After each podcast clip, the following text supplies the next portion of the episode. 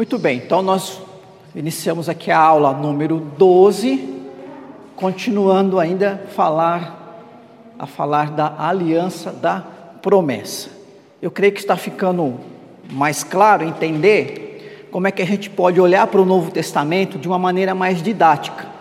Nós temos aquele prólogo, né, que criação, queda, o povoamento da terra, o, o pecado né, presente na condição humana e deste povo, né, do meio dos povos, Deus então chama um homem para fazer dele uma nação. Mas a nação ela não é imediatamente nascida desse homem, assim na, na, na geração dele nem na, né, claro, na sua próxima geração. Então nós vivemos um tempo em que ser uma nação é uma promessa de Deus, ok? Mas não é uma promessa política, uma promessa econômica, não, vou fazer um, um povo próspero, um povo para ser rico, um povo para viver bem. Não, a promessa de uma nação para que por meio dessa nação os povos fossem abençoados.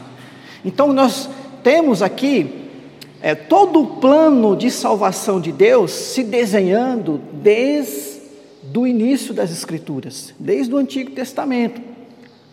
Por isso que nós lemos o, o Antigo Testamento, nós estudamos o Antigo Testamento, né, além de vários mandamentos de Deus aplicáveis ao dia de hoje, em especial os mandamentos morais, nós entendemos tudo aquilo que precedeu a Jesus Cristo. O plano de salvação de Deus se desenvolvendo até que, como diz a Escritura, na plenitude do tempo, então viesse o próprio Deus agora, é, na pessoa do seu Filho, encarnando-se como um, um de nós, para concretizar esse plano de salvação através do seu sacrifício lá na, na cruz. Então, a ideia justamente do curso é a gente entender é, o Antigo Testamento, a importância dele e ver nele a mão de Deus agindo, conduzindo a história, a história da salvação. Então, essa, é, esse Antigo Testamento, para ficar assim mais claro, a gente tem a aliança da promessa, que é enquanto a, a nação ela não, não se concretiza, até a aliança da lei, enquanto a, a partir então do Monte Sinai, o povo, né, os descendentes de, de Israel, se tomam um, um caráter mais político, né, de uma, realmente de um, de um povo, inicialmente tribal, mas de um povo, até depois, lá em Davi, quando nós temos a aliança do reino. Nós vimos semana passada, nessa aliança da promessa, primeiro sobre os patriarcas. Também para ficar didático, esse período da aliança das promessas, que vai de Abraão até Israel, chegando ao Monte Sinai, devo, é, dividimos em duas grandes fases: né? a fase dos patriarcas e depois a fase que envolve Moisés e o Êxodo. Então, é, praticamente o livro do Gênesis, que encerra ali com José, o livro do Êxodo, é, até o capítulo 19, que é a história de Moisés e do, do Êxodo. Nós já vimos sobre Abraão, então, aquele que Deus chamou, o pai dos que creem, um homem de fé, então Deus escolheu né, a pessoa que de fato correspondeu, né, e não poderia ser diferente o seu filho Isaac, que preservou, importante, né, essa linhagem, porque Isaac casou com Rebeca, entre seus parentes, e assim a linhagem né, do, do povo mantida. E depois nós temos o Jacó, que nós vimos na última aula, um homem que teve duas fases na vida. Deus preparando esse homem. Ele não era o primogênito, ele não tinha esse direito natural da primogenitura, pela lógica, não deveria ser, lógica humana, o filho da promessa, mas Deus tem um, um caminho dele, queridos, a maneira de Deus fazer, ah, E o texto vai explicar como essas coisas acontecem. Então, o escolhido, o filho da promessa, não é o primogênito. Mas na primeira fase, Jacó parece não entender bem isso. Jacó é daqueles que acham que uma vez que Deus espera algo de mim, eu tenho que fazer algo, quem sabe para merecer isso ou para fazer isso acontecer. Que é muito comum hoje algumas pessoas entenderem que precisa dar uma mãozinha para Deus. Não, é? não consegue entender exatamente como que nossas obras, que são importantes, mas como que elas cooperam no desenvolvimento do, das providências, né, do, do, da história que Deus tem para nós em nossa vida. Mas Jacó depois ele tem um momento muito especial que nós estudamos, que seu encontro com Deus, onde ele é abençoado, onde ele reconhece o que eu preciso é a bênção de Deus. Se Deus me abençoar, eu posso agora encontrar meu irmão, ele pode me matar, mas os meus descendentes, eles formarão esse povo. A promessa de Deus vai se cumprir. E a verdade Deus foi até mais benevolente, porque o Isaú, ao invés de matar Jacó, ele se reconcilia com Jacó. E aí entra, começa a falar sobre é, os filhos de Jacó, agora os filhos de Israel, porque o seu nome foi mudado, começa a falar mais um foco muito especial em José. Os doze filhos de Jacó, os doze filhos de Israel, dali viriam as, todo o povo israelita. Mas José, né, o José, o primogênito de Raquel, Deus tinha um plano especial para José. Porque o povo, essa nação, ela precisava ser trabalhada. Então, quando Deus fala assim: Olha, vou fazer de ti uma grande nação, falou isso para Abraão, repetiu isso para Isaac, a ideia não era só quantidade, não é? Olha, tenham bastante filhos aí, porque a hora que tiver aí 10 mil, 20 mil, 100 mil, dá para a gente já fazer uma cidade, cercar e dizer que aquilo é a cidade é a cidade de Deus. Né? É, nem sempre, e na maioria das vezes, Deus não trabalha com questões de números. Não é isso que Ele está procurando.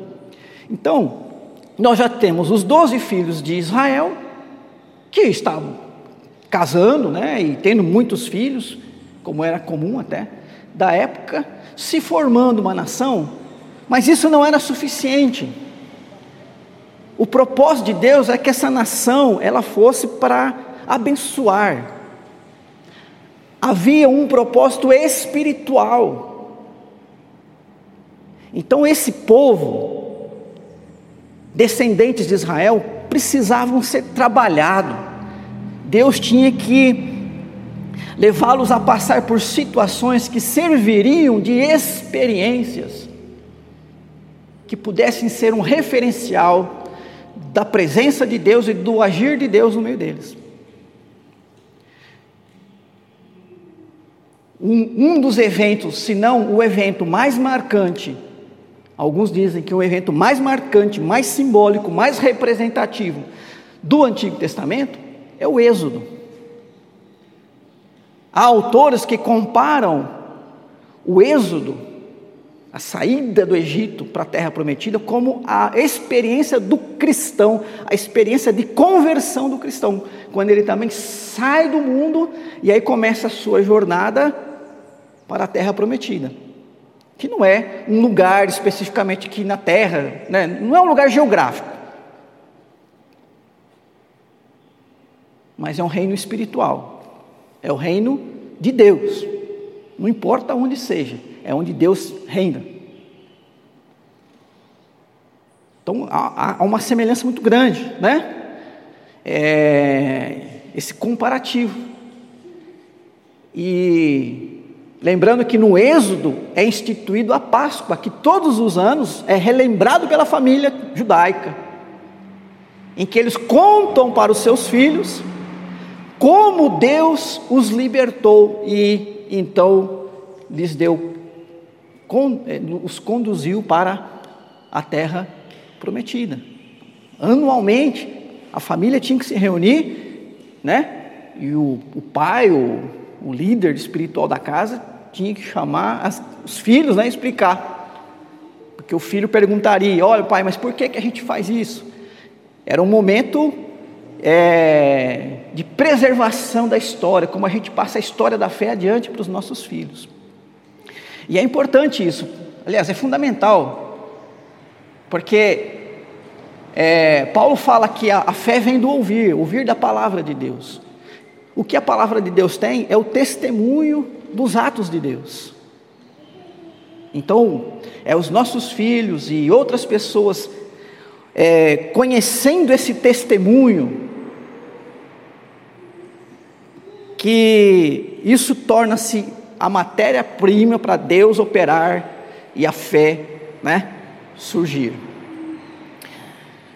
Então José, veja bem, se a gente fala de êxodo do Egito, quem êxodo é uma palavra que significa saída, se a gente fala de êxodo, se saiu, só pode sair quem entrou. Né? Então, a história de José vai nos levar a entender o por, não só como entrou, mas o porquê entrou. Claro que o, o, o, o pano de fundo é a fome.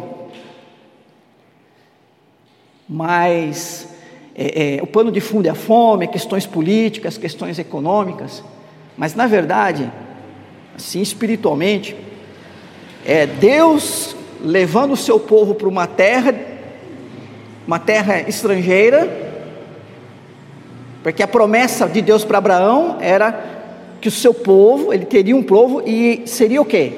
Na terra de Canaã. A terra de Canaã seria onde esse povo descendente de Moisés iria ser a nação, povo de Deus. E o povo vai para o Egito. Então o Egito ele tem um, um, um, um papel aqui importante de provação, mas de também temporalidade, ou seja, é, é algo temporário. E aí a gente entende essa, esse papel de José, certo? Ah, José, a história de José, que acho que todos já leram, que é uma história muito bonita. Começa é, capítulo, olha lá, 37. 37. Não vou aqui é, é, detalhar a história de José, que ele era um irmão, que os outros irmãos ficaram com inveja dele e que pretendiam matá-lo, depois acabaram vendendo ele para o Egito como escravo, ele foi levado para o Egito como escravo, ficou lá com um tal de Potifar, depois foi preso, né? Eu acredito que esses detalhes é, é bem conhecido, mas se você não leu esse texto, ou faz tempo que leu, né? Fica a sugestão de você ler novamente. Vamos destacar ali o capítulo 45, versículo 7.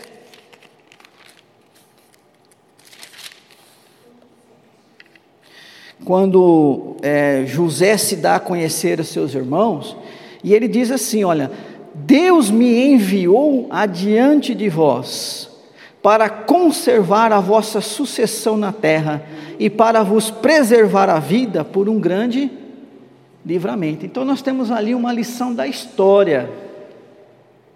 Então, o próprio José entendeu isso, que tudo que havia acontecido com ele, desde a, da sua, dos seus irmãos o traírem, o venderem como escravo, dele ficar preso, ter sido esquecido na prisão, e de repente se tornar o segundo maior no Egito, né?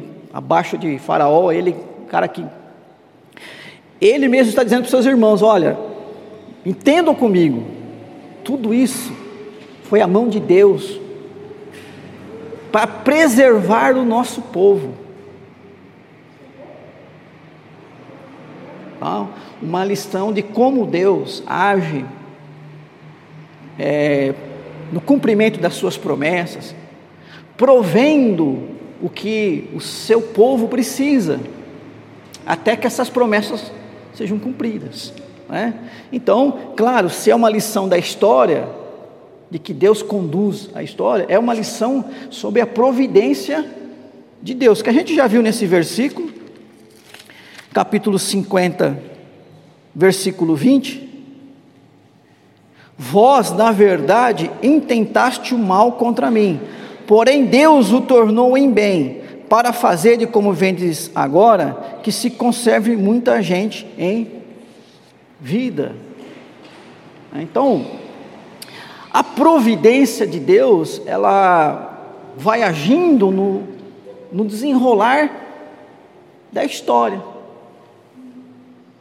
É claro que o momento que a gente vive, no momento que a gente vive, nem sempre a gente tem é, condições de entender exatamente o que está acontecendo.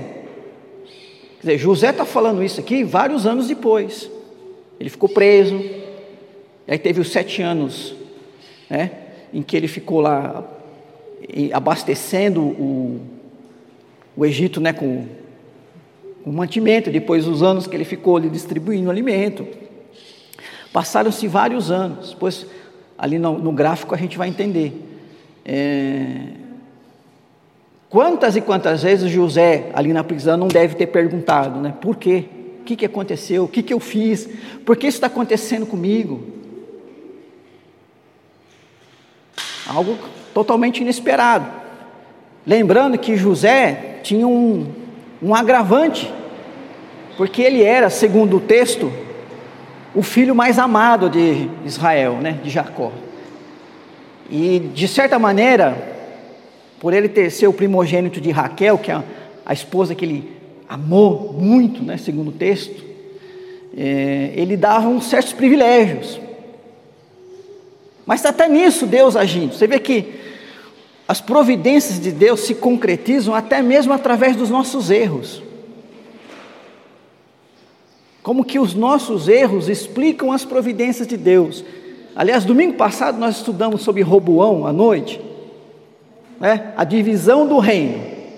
A divisão do reino foi algo que Deus decretou para Salomão, por causa da atitude idólatra dele. Mas os erros de Roboão explicaram por que essa divisão aconteceu. Então, a providência de Deus é, levando com que seus decretos se cumpram, mesmo através dos erros que nós cometemos. Ou seja, nem errando nós conseguimos mudar o que Deus tem, sabe, decretado. Nem errando. Aí a gente percebe realmente a soberania de Deus. É claro que errando, como nós vimos lá com Roboão, é, você acaba plantando o erro, colhendo coisa ruim. E o que aconteceu com ele? Né? Hoje a gente vai ver algo muito parecido com Jeroboão, que também é, tem ali é, os seus erros, seus pecados, e isso tudo para que se cumprisse é, o que Deus tinha já, um plano de Deus, que a nação israelita ela fosse tomada por outros povos, por causa da sua idolatria.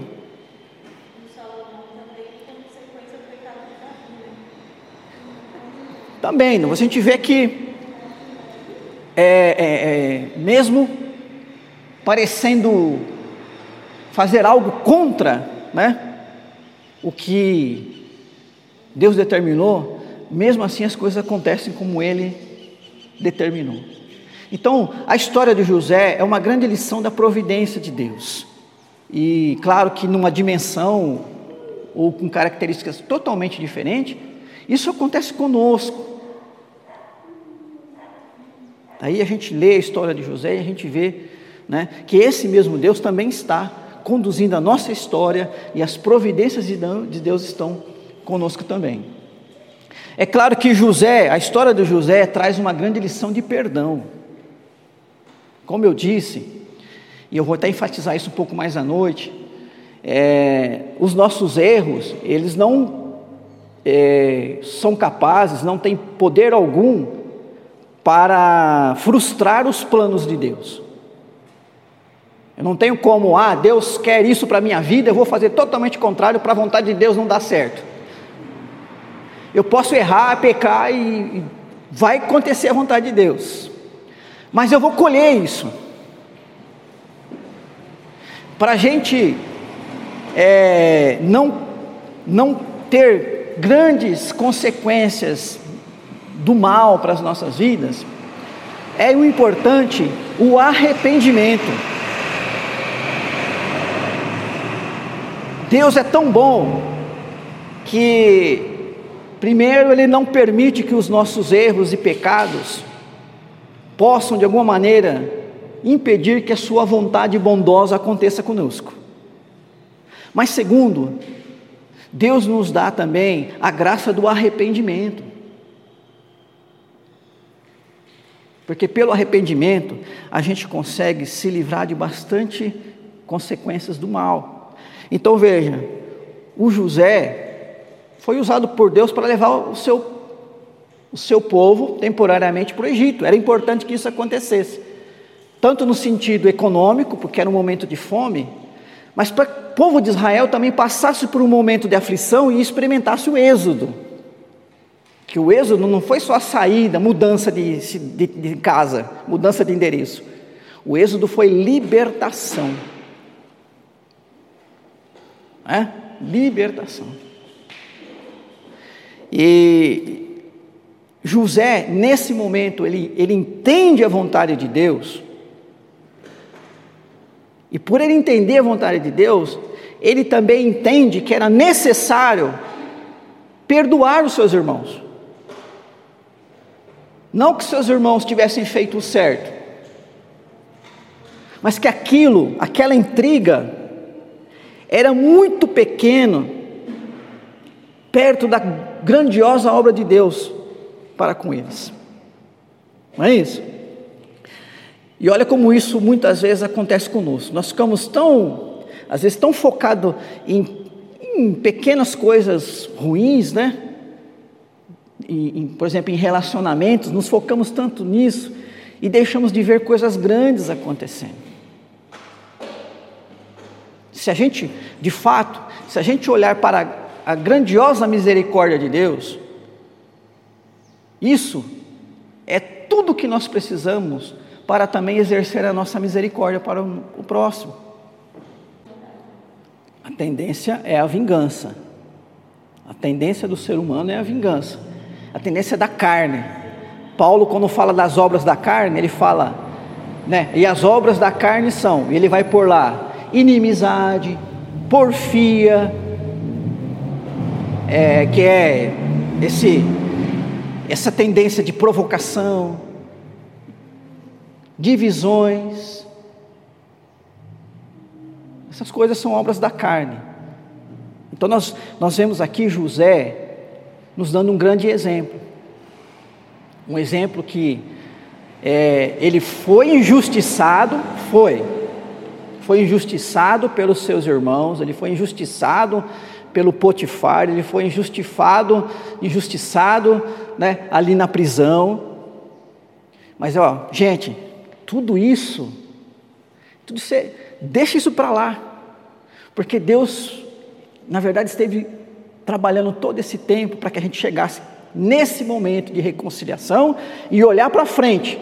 Porque é o seguinte, nós ainda temos um período de fome, vai lá, precisamos lá buscar o, o nosso pai que já está velho, né? E os, o, o, o restante da família trazer para cá, ficar aqui, passar esse tempo ruim, para a nossa nação sobreviver, o nosso povo sobreviver. Então, essa compreensão, irmãos, irmãs, do agir de Deus. É, Estava falando da misericórdia. Como é que Jesus nos ensinou a orar? E perdoa-nos as nossas dívidas, assim como nós perdoamos aos nossos devedores. Essa é uma grande lição de misericórdia. O que Jesus está dizendo é o seguinte: olha, Deus, Assim como compreendemos Sua misericórdia e nós exercemos sobre o nosso próximo, também exerce ela sobre nós. Só é capaz então de perdoar a dívida do seu próximo quem consegue ver que ele é o primeiro que está sendo perdoado por Deus. Agora, quem tem um coração duro que não perdoa, ele não entendeu a misericórdia, ele não sabe o que é o arrependimento. Por isso que também ele não vai ser perdoado por Deus, mas não porque Deus está vingando isso. Não, mas é porque falta essa compreensão da misericórdia. Jesus conta ali algumas parábolas sobre o perdão, né?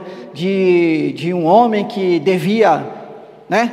É, uma fortuna para o seu senhor, e o seu senhor chamou ele, falou: Você me deve uma fortuna. E ele foi lá e pediu perdão, né? Oh, não, eu vou dar um jeito. E ele foi perdoado. Daí esse homem saiu e começou a encontrar aqueles que deviam coisas pequenas para ele. Ele havia sido, acabado de ser perdoado de uma grande dívida, uma dívida né, enorme. Ele saiu dali com uma grande lição de, de misericórdia, porque ele foi perdoado de uma grande dívida. Só que no caminho ele foi encontrando pessoas que deviam pouco para ele, e ele começou: não, você me deve, tem que pagar, se não pagar, vai para a prisão. E é isso que ele começou a fazer. Aí diz o texto que o seu senhor lá, aquele que havia perdoado uma grande dívida, chamou, ele de volta e falou: Não, meu amigo, eu te perdoei uma coisa enorme e você não foi capaz de, faz, de, de fazer o mesmo por coisas pequenas. É esse entendimento aqui de José, né? Tudo que aconteceu com ele nesse momento, a hora que ele percebeu que era a provisão de Deus, o cuidado de Deus, que havia uma grande obra de Deus com sua família, ele considerou todo, tudo aquilo lá, sabe, ter sido vendido como escravo, ter ficado preso, ele considerou tudo aquilo pequeno. E foi capaz de perdoar. Por isso a história de José, né? Ela realmente é, é é algo para a gente ler, é bonita, mas não é só bonita de ler, ela precisa ser aplicada à nossa vida. O pano de fundo é histórico, esse quadro. Então, nós estamos aí no chamado segundo período intermediário no Egito. Na Palestina não há nada muito interessante acontecendo.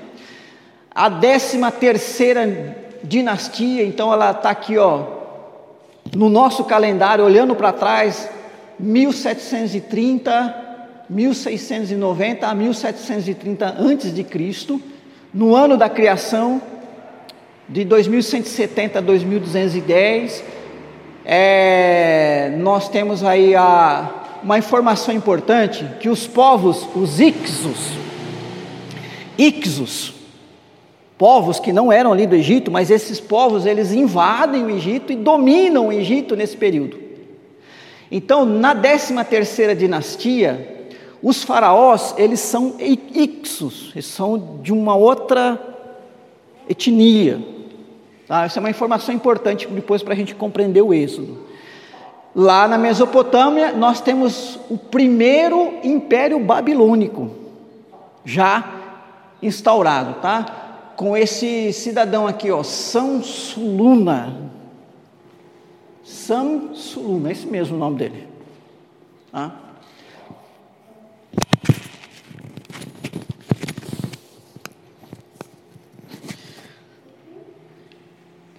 Bom, aqui na Grécia, por enquanto, nada também relevante, depois a gente vê isso mais para frente. Bom, a gente tem aqui, ó, no ano da criação, a morte de Ismael. Então, Ismael é o tio de Jacó, né, tio de Isaú, tá? no ano 2171, no mesmo ano em que Jacó vai fugir. Lembrando que ele fugiu por quê? Porque ele enganou seu irmão, enganou seu pai, né? E aí o seu irmão o jurou de morte, tá? Então ele foge no ano 2171. Ah, no ano 2185, sempre eu falo para vocês, é aproximado, ele vai se casar com Raquel. Ó, a estimativa é que ele já, era, já tinha 77 anos. Se a gente fizer essa conta pelo calendário judaico, né? não, não posso afirmar aí se isso é verdadeiro, mas ele não era um cara novo, tá? Quando ele vai se, se encontrar com Raquel. E no ano de 2199 vai nascer é, o José, tá? José que foi um dos últimos filhos aqui, 2199. No ano de 2205, 2205, é isso, Jacó vai retornar para a terra de Canaã. 2205, aqui nasce Benjamim, né? E lembrando que Raquel morre, né? Quando ele nasce. Ah, quando a gente leu aqui o texto de Êxodo, o chamado de Moisés, que a gente já vai entrar, em que Deus vai dizer para Moisés: Olha, Moisés, eu sou o Deus de Abraão, de Isaac, de Jacó. Quem é você, Deus? O que, que eu vou falar? Eu, Deus de Abraão, Isaac, Jacó.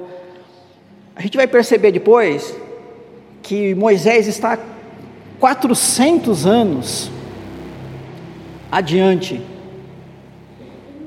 Alguns estudiosos que a gente vai ver situam isso até mais para frente, 800, 900 anos para frente.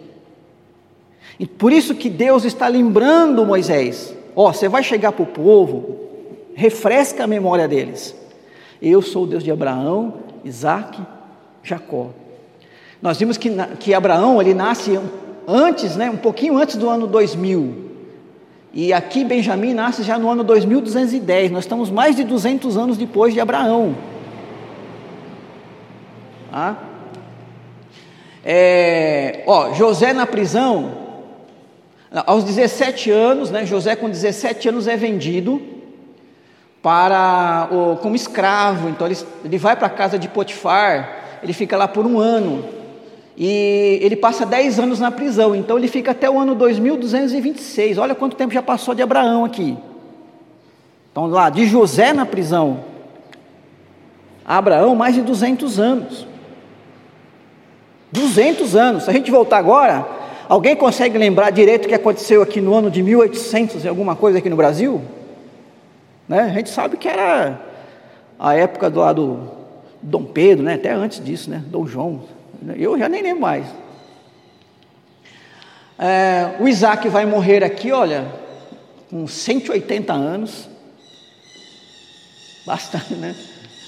E José então passa a governar o Egito com 30 anos de idade. Olha a obra de Deus, né? 30 anos de idade, é, no ano da criação 2229. Lembrando que no nosso calendário é aproximadamente no ano 1670. Então voltando aí atrás aí, né? 1670 antes de de Cristo. Aqui nascem os filhos de José, o Manassés e o Efraim. Ah, e com quando Benjamim tinha 31 anos e o Jacó 130 anos quando Jacó vai para o Egito. Quando José então manda buscar Jacó, e nós temos aquela narrativa emocionante que quando Jacó se encontra né, com José, Jacó tinha 130 anos.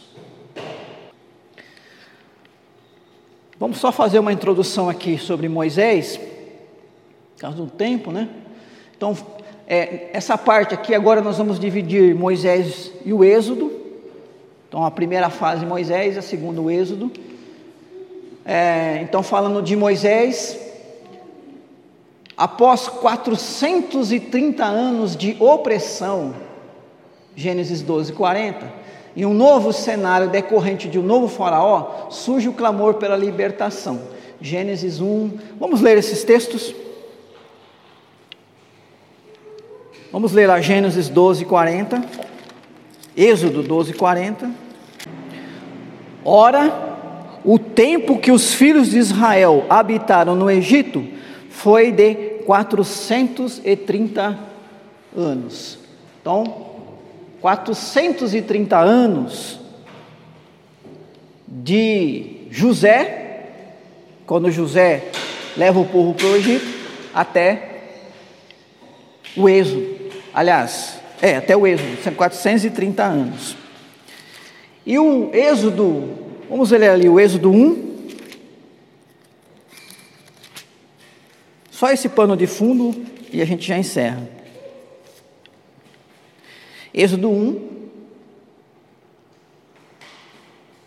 São estes os nomes dos filhos de Israel que entraram com Jacó no Egito. Cada um entrou com a sua família. Então, Êxodo 1, versículo 1, está falando de 430 anos atrás. Há 430 anos atrás, estes são os filhos de Israel, né, que entraram com o Jacó, né, o Israel, no Egito. Quem? Os filhos dele, ó, Rubem, Simeão, Levi e Judá, Issacar, Zebulon, Benjamim, Dan, Naphtali, Gade e Azer. Todas as pessoas, pois, que descenderam de Jacó foram 70. Então veja, já os filhos já estavam casados, né? já tinham, além das esposas, os filhos, 70 pessoas é, menos José, a esposa e os dois filhos. Daria o quê? 74. Faleceu José e todos os seus irmãos e toda aquela geração. Claro, 430 anos, né? Ou seja, tudo aquilo morreu. Mas os filhos de Israel foram fecundos e aumentaram muito, e se multiplicaram grandemente, fortaleceram, de maneira que a terra se encheu deles. A terra não o mundo, né? a terra de Gozen, lá, aquela terra do Egito onde eles moravam. Entre mentes se levantou novo rei sobre o Egito, que não conhecera José. O que, que nós estamos fazendo, falando aqui é que houve uma mudança de dinastia. Então, os egípcios quando você vê a história dos egípcios, ah, a décima dinastia, a vigésima dinastia, a primeira dinastia, né? Essas dinastias representavam é, mudanças é, de famílias e até de povos, né? Então o que ele está querendo dizer aqui é o, o rei, o faraó, uma palavra que significa rei do Egito, tá? Faraó em hebraico significa rei do Egito. O faraó do tempo de José, ele foi amicíssimo de José, por, por aquilo que José fez. Tanto que quando ele soube do pai de José lá, passando fome na Palestina, né? José, manda buscar, traz tudo para cá, eu vou dar a terra de Gozem para vocês aqui, ó, um lugar próprio para o povo, que eles eram pecuaristas, né? uma terra fértil, para criar gado, vai lá, tua família vai lá. Só que esse rei morreu, como José morreu, foi substituído por outro, por outro, por outro, mas houve troca de dinastias também. E o texto diz que esse novo pessoal que está assumindo agora, eles não conheciam mais aquela história, eles não tinham mais ligação com aquilo, já não eram mais, sabe? Ó, aquele, aquele acordo foi feito com aquele pessoal lá, mas aquele pessoal lá nem está aí mais, nem, a gente nem é mais descendente daquele pessoal lá. Então, esse novo rei, ele começa a tomar atitudes de opressão, a partir do 9. Ele disse ao seu povo: Eis que o povo dos filhos de Israel é mais numeroso e mais forte do que nós. Eia, usemos de astúcia para com ele para que não se multiplique, e seja o caso de que, vindo guerra, ele se ajunte com os nossos inimigos, peleje contra nós e saia da terra. E os egípcios puseram sobre eles feitores de obras para os afligirem com suas cargas. E os israelitas edificaram a Faraó as cidades celeiros, Pitom e Ramsés. Mas quanto mais os afligiam, tanto mais se multiplicavam, e tanto mais se espalhavam de maneira que se inquietavam por causa dos filhos de Israel. Então os egípcios, com tirania, faziam servir os filhos de Israel.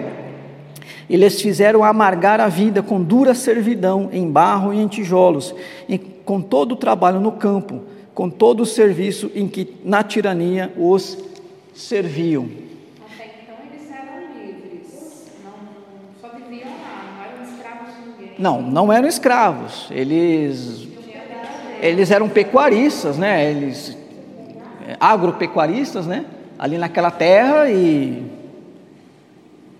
e, e como eles não se misturavam, era um povo dentro de um outro povo. Só que esse povo, que é Israel, começou a crescer, se fortalecer, né? Tanto no sentido de, de, de número, no sentido econômico. E aí o faraó falou uma coisa: esse povo está quase pau a pau com a gente. Se vier uma guerra e eles forem para o lado de lá, eles vão nos esmagar aqui. Então o rei pensou politicamente, uma estratégia de estrategista de guerra, né? O que, que a gente faz? Não tem como expulsar esse povo daqui.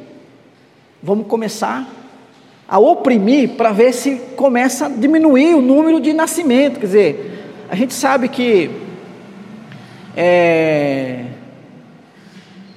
difícil para a população escrava ter filhos saudáveis, que os filhos cresçam saudavelmente, né? Quer dizer, a, o número, a pobreza ela aumenta o número de mortalidade infantil. E a ideia foi essa: a gente impingir é, sofrimento, dor e ver se com isso a gente consegue conter esse povo, né? Tanto no sentido econômico, no sentido da multiplicação deles. Mas o o tiro saiu pela culatra, porque quanto mais afligia, mais o povo se multiplicava. Claro, a gente vê Deus né, agindo aqui também. E aí, o versículo 23 a 25, lá do, do Êxodo 2: Decorridos muitos dias, morreu o rei do Egito. Os filhos de Israel gemiam sob a servidão, e por causa dela clamaram, e o seu clamor subiu a Deus. Ouvindo Deus o seu jamido, lembrou-se da sua aliança com Abraão, com Isaac e Jacó, enviou e viu Deus os filhos de Israel e atentou para a sua condição. Sim, é, veja, como eu disse, levar o povo para o Egito, ele teve um propósito de, de, de sustentar, né, de preservar o povo no momento de fome, mas também de dar ao povo uma lição de libertação, não só libertação no sentido político, sair daqui para formar uma nação, mas libertação religiosa, porque ali no Egito eles realmente estavam vivendo com toda aquela idolatria egípcia. E eles teriam que então passar a ser um povo que servia um único Deus. Ah, então, realmente isso aconteceu. Né? O texto diz que então Deus, passado aí, aquele rei que começou a oprimir, né, o faraó que começou a oprimir, morreu, veio um outro. Então nós temos mudanças de fases aqui. E a gente vê que esse outro aí é, vai ser aquele que de coração duro. E, e diz que o Deus então se lembrou: opa, né? o povo está aflito, e tem aquela promessa que eu fiz. E quando fala Deus se lembrou, não é questão de Deus tinha esquecido, mas olha, é o tempo, né? Esse é o tempo então que eu vou agora intervir para a libertação do povo, certo? Bom, aí a gente continua agora aí na próxima aula o chamado de Moisés, as, as pragas, a saída do Egito até o Monte Sinai. Acredito que na semana que vem, com certeza, semana que vem, a gente termina é, essa aliança da promessa e passa já depois para a parte da aliança do reino, né? De Êxodo 20, 19 e 20 para adiante.